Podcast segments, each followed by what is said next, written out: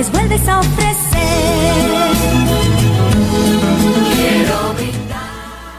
Muy buenas eh, para todos los radioescuchas de este su programa El Evangelio en Familia, eh, realizado precisamente desde la Pontificia Universidad Bolivariana, la seccional Palmira. Eh, agradecer a don Camilo Ricaute en la producción audiovisual y en la coordinación técnica a don Luis Fernando López.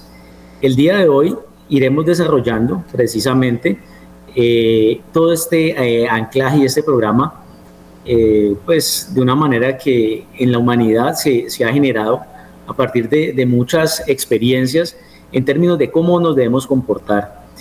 Desde esta perspectiva, también deseamos expresarle un muy sentido y caluroso eh, agradecimiento a todos nuestros seguidores por hacer posible este programa, por permitirnos llegar a, la, a, cada comunidad, a cada rincón donde nos están escuchando y también agradecer por vivir esa experiencia, precisamente la moralidad del ser humano, precisamente en razón de todas esas propuestas.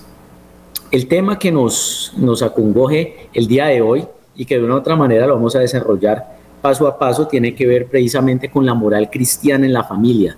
Un tema que en la actualidad eh, ha tomado mucha relevancia precisamente por todas las dinámicas sociales y, culturales en las cuales estamos inmersos, eh, dinámicas que de una u otra manera, eh, cuando menos pensamos o menos lo creemos, ya estamos en dicha rueda y de una u otra manera la Iglesia Católica también nos exhorta a que eh, podamos generar otra perspectiva, porque precisamente desde la fe y precisamente desde nuestro actuar, la moral empieza a establecerse desde una fe que nos permite reavivar todo ese presupuesto que Jesús en su momento estableció y que ha trascendido a lo largo de la historia. Tengamos en cuenta pues que Jesucristo, a partir de este mensaje, lo que busca precisamente es ese amor, es ese amor divino, ese amor trinitario que empieza a generar los lazos de, amistad, pero ante todo los lazos de fraternidad. Es precisamente esa figura desde el primer Adán, desde este primer Adán, donde se asume precisamente que tal amor y tales comportamientos van en sintonía precisamente de esta unión fraterna.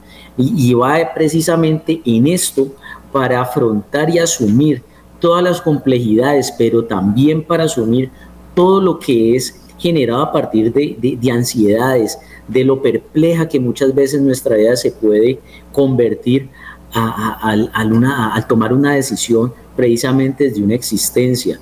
Pero esa existencia precisamente se, se forma y se atraviesa no en la individualidad, no precisamente en, eh, eh, eh, en el ensimismamiento, perdón, oyentes, sino precisamente en la familia, en el reencontrarse precisamente con el otro, en la revelación precisamente entre el padre, la madre y los hijos, precisamente como lo establece Lucas 2.48, Hijo mío, ¿por qué nos has hecho esto?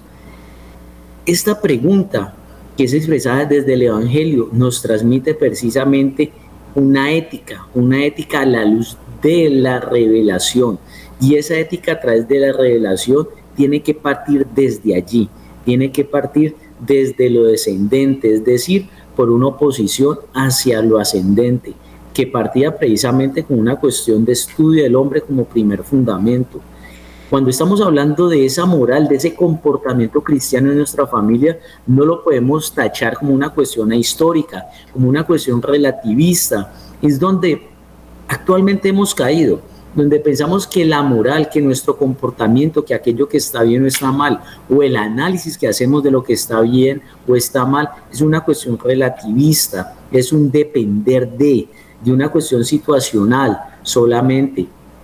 Y resulta que esas cuestiones situacionales, si bien es cierto, son importantes, tampoco podemos, como lo decía anteriormente, tachárselas como una única reducción o tachárselas como falta de historia.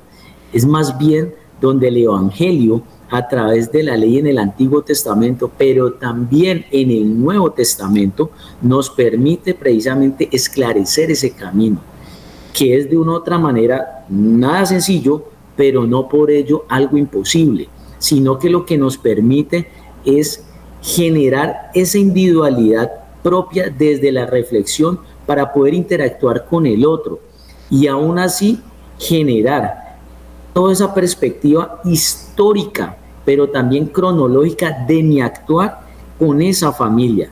Tengamos eh, presente que el cristiano vive a partir de un tiempo en el cual muchas cosas y muchas personas lo sobrepasan, pero que precisamente en ese sobrepasar está la revelación de Jesucristo como ley primera y ley última de todo lo que nosotros conocemos desde nuestra fe católica, desde nuestra fe cristiana.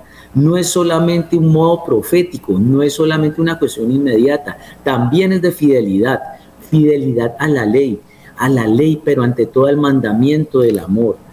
Precisamente esto parte de que la iglesia en esta cuestión moral hacia la familia se establece a partir de esa cuestión cristológica, ese hijo del Padre, esa realización de la voluntad de Dios, esa voluntad de Dios Padre que en este caso Jesucristo toma y hace suya a pesar de muchas situaciones en las cuales Jesús está atravesando.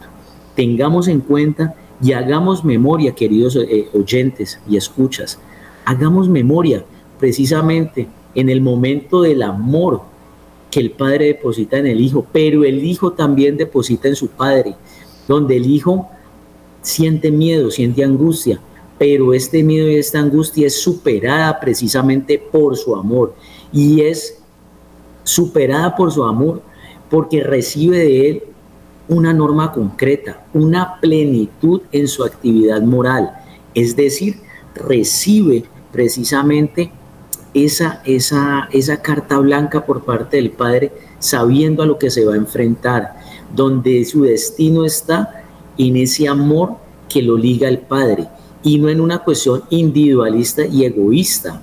Precisamente Jesús es el imperativo categórico por excelencia. en él no solamente está la forma universal de la acción moral, sino que también está el camino de cómo ser aplicado a todos y a todos no es una norma concreta como tal o una cuestión personal, sino que es una virtud y es una pasión que es sufrida por cada uno de nosotros, pero también es un don eucarístico de su vida. Es decir, que nosotros, ese Jesús que recibimos en la Eucaristía, es el mismo Jesús que nos ayuda con esas pasiones que a lo largo de nuestras existencias lo estamos afrontando es esas pasiones que en nuestra familia, esas dificultades, esas diferencias, asumimos todos los días. Pero ese don eucarístico, ese don de su cuerpo, es lo que nos permite precisamente tener a nuestro favor aquellas cuestiones diferenciales y aquellas cuestiones que pierden o hacen que perdamos el equilibrio. Es precisamente bajo esa forma de comunión con Jesús, con ese Cristo, donde la voluntad del Padre se ve reflejada. Jesús precisamente genera ese, imperativo a partir del apoyo, pero del apoyo que le da su Padre. No sabemos muchas veces por qué nosotros como hijos pensamos que nuestros padres y lo que nos proponen nuestros padres desde un comportamiento adecuado se pueden marcar o encauzar como una tiranía hacia nosotros mismos. ¿Por qué precisamente desde esa perspectiva de, la inmadurez? ¿Por qué precisamente desde esa perspectiva en la cual nosotros como hijos no atendemos precisamente a ese llamado de nuestros padres? Pero también es cierto que nuestros padres, o muchas veces la paternidad, puede estar disfrazada de una cuestión autoritarista y no tampoco nos permite leer aquellas situaciones en las cuales nuestros hijos pueden estar inmiscuidos. Es precisamente la vida de Cristo, esa acción, ese culto a Él, lo que permite que esa unidad constituya una norma plena, una norma no egoísta, una norma comunitaria, una acción precisamente donde el cooperativismo genera un respeto por la humanidad del otro, pero también genera un respeto por la obra salvífica que Dios ha tenido con nosotros y nos ha permitido conocer a través de su Hijo Jesús. No podemos cooperar cuando no hay respeto. No podemos cooperar, no podemos ser fraternos, no podemos ser familia cuando el egoísmo o la incertidumbre nos acechan. Precisamente ese actuar moral en la familia está regido precisamente por una cuestión de amor y respeto. Estar en el mundo cristiano y vivir la moral cristiana en nuestra familia implica que hay unos efectos. Y hay unos efectos precisamente donde el otro es una configuración mía, donde Dios responde al llamado de sus hijos, donde Dios respeta tu autonomía, pero el respeto de tu autonomía no implica y no significa que puedas pasar por encima del otro. No podemos como padres caer en el engaño de una falsa libertad hacia los hijos, pero tampoco como padres de familia no podemos caer en la cuestión opresiva y autoritaria de no dejar explorar y no dejar que nuestros hijos se realicen como seres humanos. Mucho cuidado con esto pero tampoco implica una total y desconectada realidad de nuestra vida cristiana. No todo está permitido, no todo lo está. Y precisamente ¿por qué? Porque los padres están llamados a ser esa guía, ser esa luz, ser ese orientador en las conductas y en los comportamientos de sus hijos, en establecer a partir de la luz del Evangelio aquello que está bien y aquello que está mal. Ustedes me dirán, profe, ¿cómo podríamos hacer eso? Hay una fórmula más sencilla. ¿Qué haría Jesús en este caso? ¿Qué hizo Jesús en su momento? Jesús reprochó totalmente. Jesús humilló al otro. Jesús no acudió al auxilio de los demás. ¿Qué hizo el Padre cuando Jesús solicitó su ayuda? Cuando Jesús se contactó con él a través de la oración, ¿qué hizo él? ¿Oprimió? ¿Rechazó? ¿Excluyó? No, precisamente hizo una guía. Y esa guía precisamente del comportamiento como padres nos ayuda precisamente a hacer un análisis claro, hacer un análisis completo, una reflexión humana de aquello que es libertad. Porque recordemos que con la libertad y la autonomía viene también la responsabilidad, viene precisamente todo este proceso de responder por las acciones, por mis acciones. Y responder precisamente por eso hace énfasis en que mi libertad y mi autonomía no puede estar desprovista de una guía y una orientación. Es una respuesta precisamente que genera un proceso, pero también una misión. A los hijos, sí, efectivamente, soy un ser libre, soy un adolescente, soy un niño, soy un joven, en una cuestión de libertad. Y esa cuestión de libertad de una u otra manera también exige una responsabilidad. No puedo precisamente colocarle una máscara a aquellos errores o aquel mal proceder dentro de la perspectiva de la libertad. No puedo estar justificando mis malas acciones precisamente en un exceso de libertad. Porque cuando eso ocurre, queridos oyentes, queridos padres, queridos hijos, sucede que estaríamos hablando de un libertinaje, una libertad sin control, una libertad precisamente sin guía, una, una, libertad precisamente a falta de alguien que nos precise qué está bien y está mal.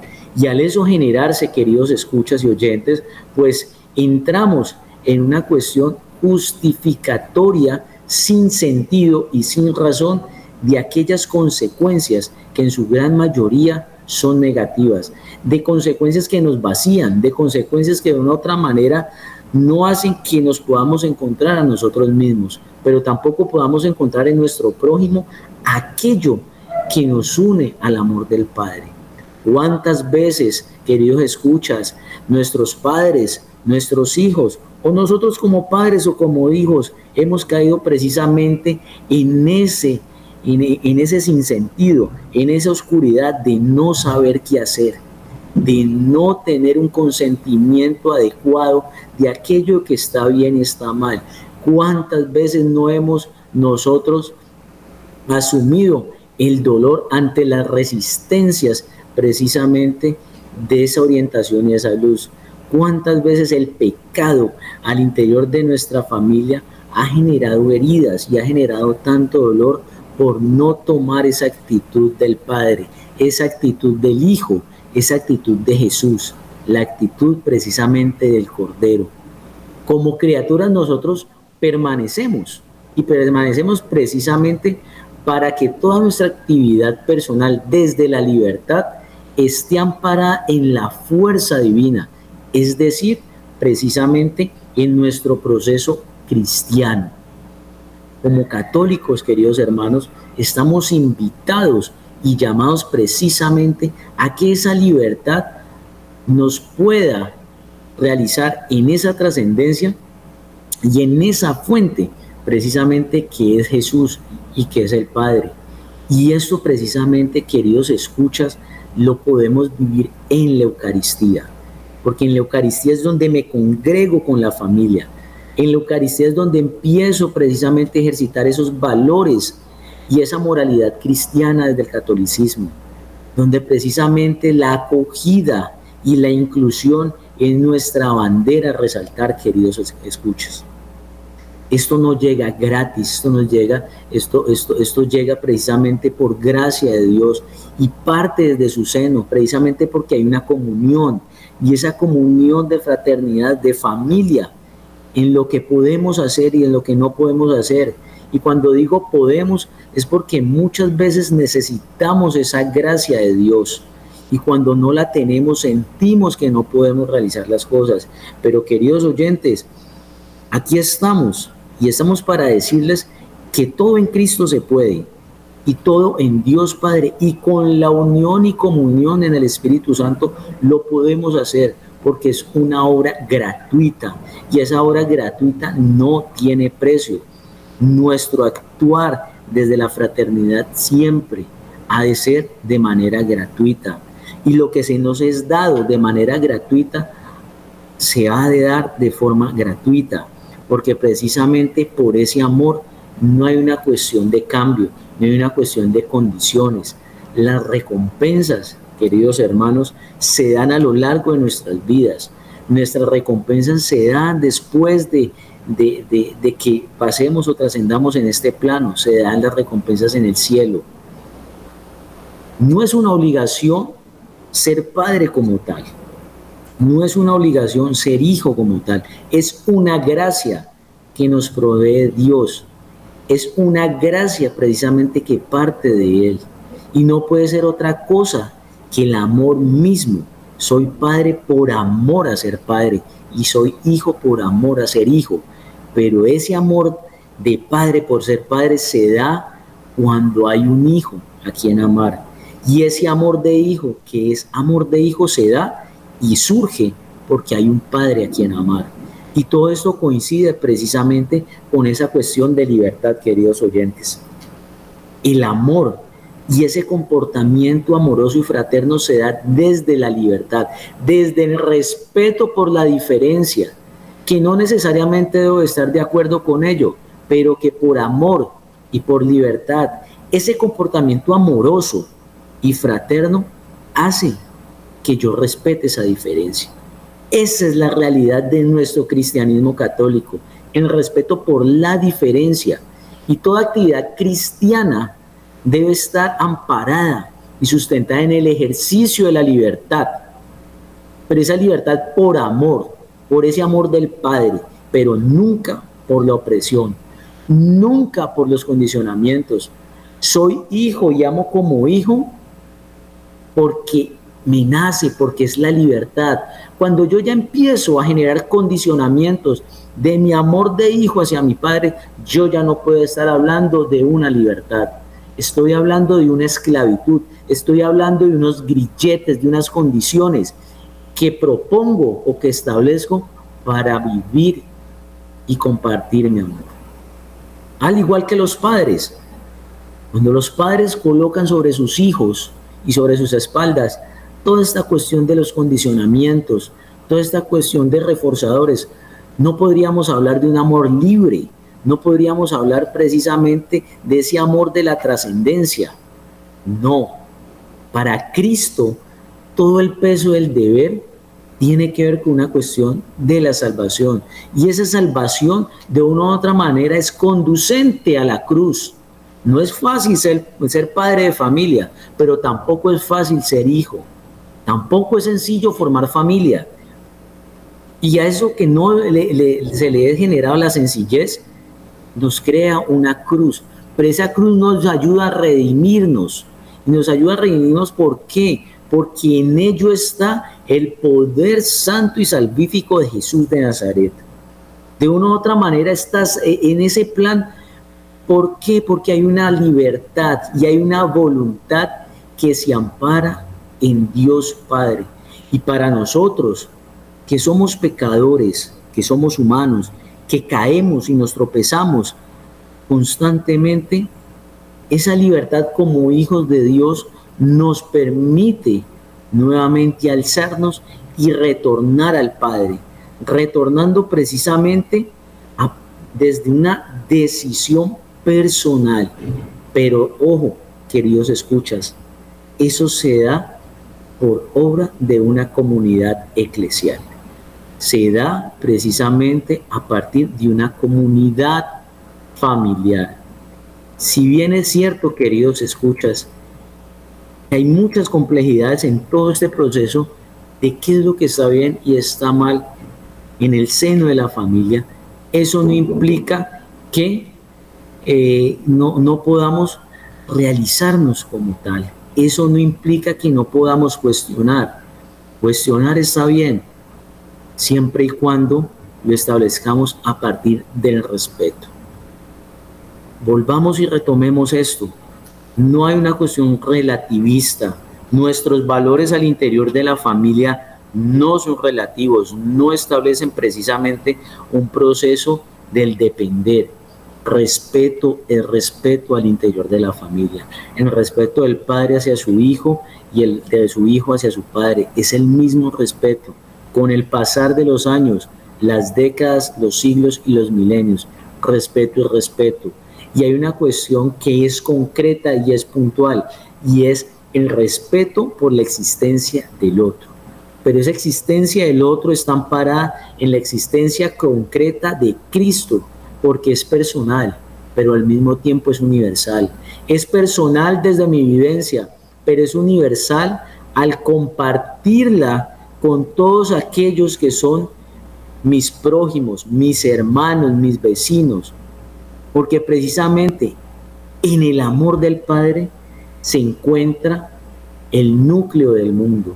Y ese núcleo del mundo me permite a mí actualizarme, pero esa actualización no implica, hermanos, y vuelvo y lo menciono y le hago énfasis, no es relativista no es relativista. Cuando hablamos de una actualización, estamos teniendo en cuenta precisamente la existencia del otro, la transformación del otro, pero no por ello cambian los valores, no por ello cambia mi comportamiento de la libertad y el respeto en mi familia. Desafortunadamente con tanta cuestión relativista hemos caído precisamente en el espejismo de que los valores al interior de una familia y por fuera de ella son relativos y van a depender. La norma, la norma se vive desde la diversidad, a través de la diversidad, pero siempre con el actuar moral adecuado, es decir, teniendo en cuenta las afectaciones de mi libertad frente a los demás. Todo esto precisamente nos permite generar una cuestión de unicidad con mi prójimo, con mi papá, con mi mamá, con mis hijos, con mis hermanos, nos permite precisamente que el Espíritu Santo se congregue a través de esa libertad para introducirnos en el reino de Dios Padre. Y es que precisamente la existencia de Jesús es una existencia concreta, no es una existencia, perdón, relativista, no. Es una existencia puntual. Lo que está bien está bien y lo que está mal está mal. Y eso es aplicable a cualquier sistema de regulación ética y moral. En cualquier familia, el actuar moral de un cristiano no es realmente y en definitiva responsable de cualquier relativismo, no, sino de una norma en concreto. Se nos presenta sí un prototipo, pero ese prototipo siempre orientado y guiado, hermanos y queridos escuchas, a la obediencia a Dios Padre. La existencia precisamente de Jesús nos ha llevado a eso, y era lo que precisamente estamos estableciendo al inicio de este programa. La existencia de Jesús se ampara en la obediencia a su Padre, a pesar de sus miedos, a pesar de sus inseguridades. Recordemos la oración de Jesús y su frase, si es posible, Padre, aparta de mí este cáliz, que se haga tu voluntad y no la mía. Hay precisamente una obediencia, una obediencia por amor al Padre. Y eso precisamente significa la existencia en Cristo. Una cuestión es realizar la norma por amor y otra cosa es por sometimiento a la ley. Otra por estar al margen de la ley. No. O ser esclavos precisamente de la ley. La ley y la norma de una u otra manera me sirven para vivir libre. Y ustedes me dirán, pero profe, ¿cómo es posible que estando sometido a una ley voy a ser libre? Sí vas a ser libre. Vas a ser libre porque no le harás al otro lo que no te gustaría que te hicieran a ti. Vas a vivir libre porque no estarás inmiscuido en problemas, no estarás inmiscuido en zozobras, en ansiedades, en inseguridades, en angustia, en la angustia de no saber qué puede pasar con tu acción. Querido padre de familia, esa ley es vivir en libertad. Esos pactos en familia entre tú y tu hijo son precisamente pactos en libertad. Se corrige con amor y en secreto y se felicita en público. La existencia de Cristo ha permitido eso, queridos hermanos. Pero hijos, también los pactos hay que respetarlos. Los acuerdos hay que respetarlos. Y hay que respetarlos por amor. Muy sabiamente alguien hace muchos años me decía, cuando aprendes a ser padre, cuando eres padre, aprendes a ser hijo. Y cuando eres abuelo, aprendes a ser padre. Y es esta frase que queda, exhorta de un proceso que era lo que también hemos venido diciendo. Esta cuestión de la moral cristiana en nuestra familia se establece a través de un proceso. No podemos determinar de manera inmediata que el actuar y el accionar del ser humano va a estar precisamente dado de manera insofacta, que se deban de cumplir ya. Es un proceso. Hijo, querido hijo que tiene a sus padres o tiene a sus figuras paternas, el actuar de tu padre y de tu madre o de esa figura paterna es un proceso, no es una cuestión ya de inmediatez. Padre de familia que tienes a tu hijo, comprenderlo desde la diferencia, comprenderlo desde el proceso, porque somos seres humanos y somos seres de procesos. La familia es un, es un proceso, una institución de procesos en sí mismo, de un paso a paso a seguir pero ese paso a paso desde la reflexión de nuestro de actuar. Y esa reflexión de nuestro actuar es el mandamiento precisamente que posee la realización cristológica de la familia y que de una u otra manera nos genera toda este andamiaje de inclusión al interior de nuestros hogares. Tengamos en cuenta que las palabras, así como destruyen, también pueden construir.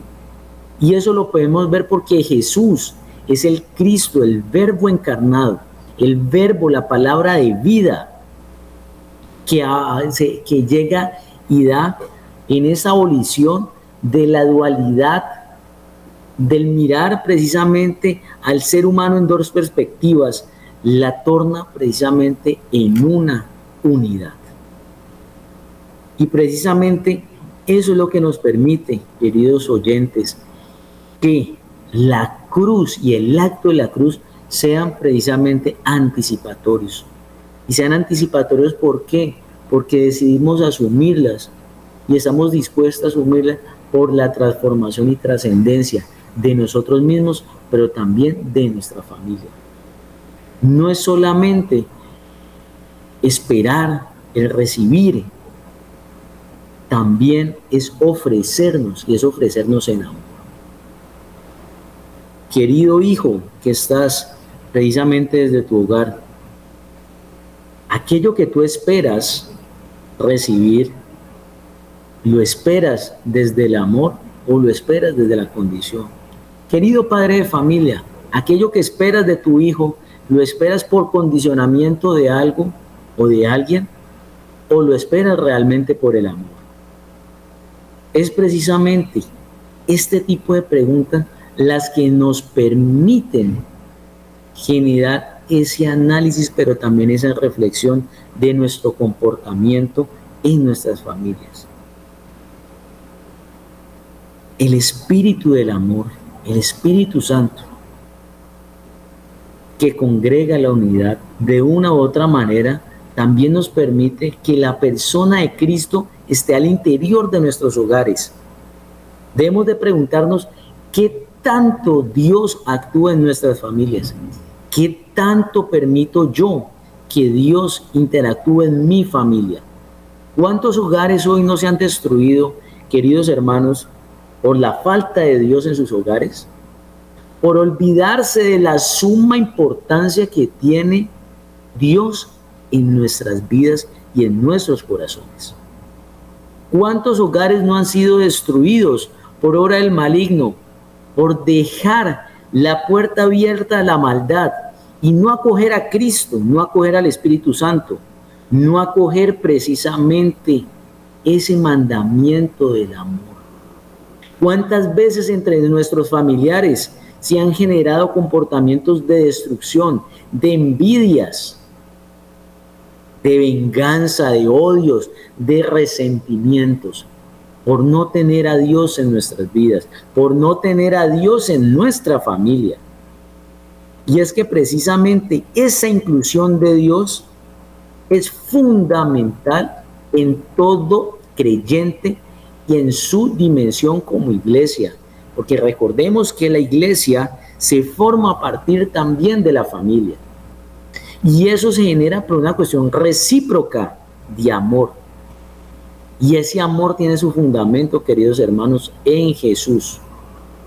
Y ese Jesús ha permitido que el corazón de los creyentes pueda emanar el Espíritu Santo a partir o a través del Padre y de la interacción entre nosotros mismos. No se trata solamente de una afiliación a una familia, de una afiliación a nuestra Iglesia Católica.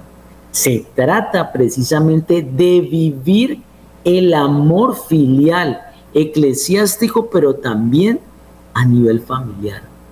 Y cuando lo vivo y tengo ese comportamiento, estoy siendo uno con mi comunidad, pero también estoy siendo uno con Dios.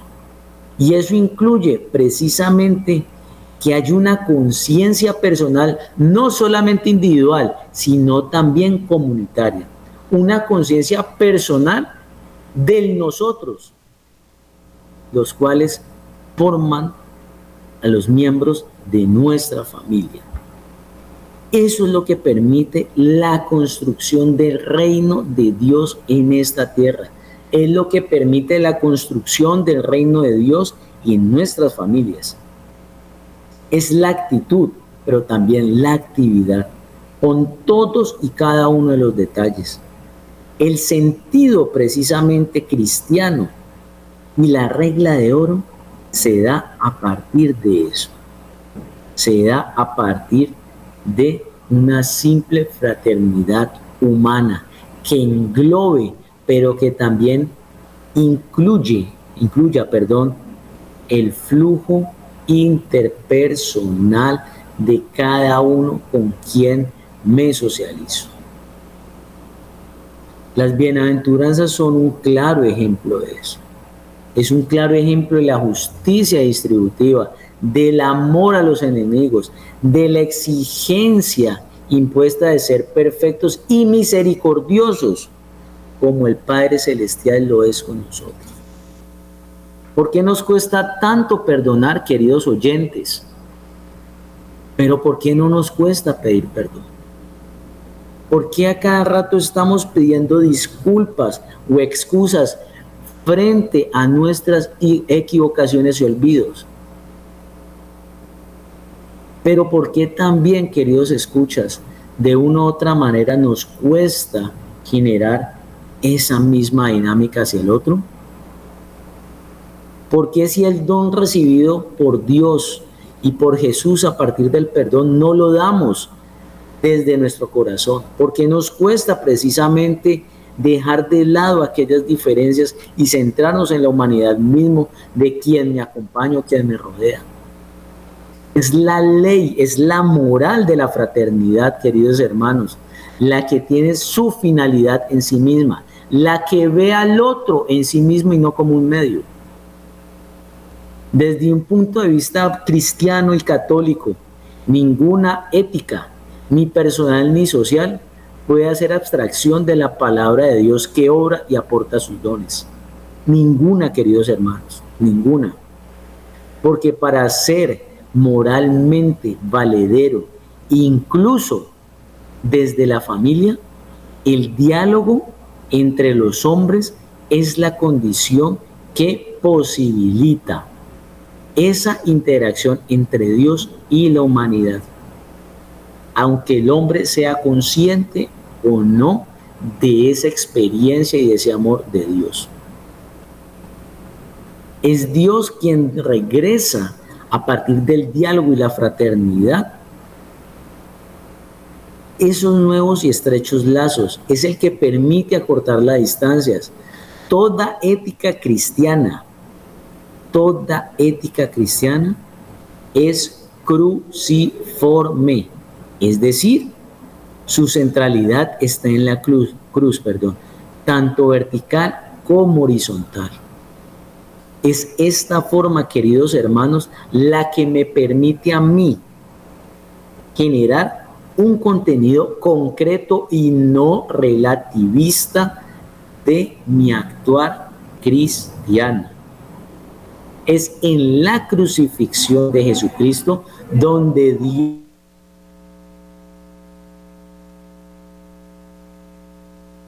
donde el sentido de la vida y el sentido de familia adquiere precisamente plenitud. Es en el sacrificio como hijo donde adquiere sentido mi existencia como hijo, pero también mi existencia como humano.